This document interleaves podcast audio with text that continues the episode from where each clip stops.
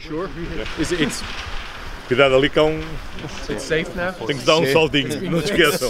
O Primeiro-Ministro pede cuidado. Ainda está tudo em preparativos para um evento que António Costa define como uma oportunidade para a economia portuguesa e que tem vindo a crescer. Ao longo destes anos temos assistido a um crescimento consistente da Web Summit e com o crescimento da Web Summit também o crescimento da participação das startups portuguesas, que este ano vão ter o maior número de participação que tivemos desde 2016. Até ao momento, mais de 11 mil pessoas já levantaram a credencial para participar na Web Summit, algo que o Primeiro-Ministro encara como um sinal do espírito empreendedor do país. Mostra bem eh, a dinâmica de como uma cultura de empreendedorismo, de iniciativa, de inovação eh, se tem vindo a desenvolver acompanhando eh, aquilo que tem sido uma dinâmica de qualificação dos nossos recursos humanos. A Web Summit vai trazer milhares de pessoas a Lisboa e vão ainda ser organizados alguns eventos pela capital.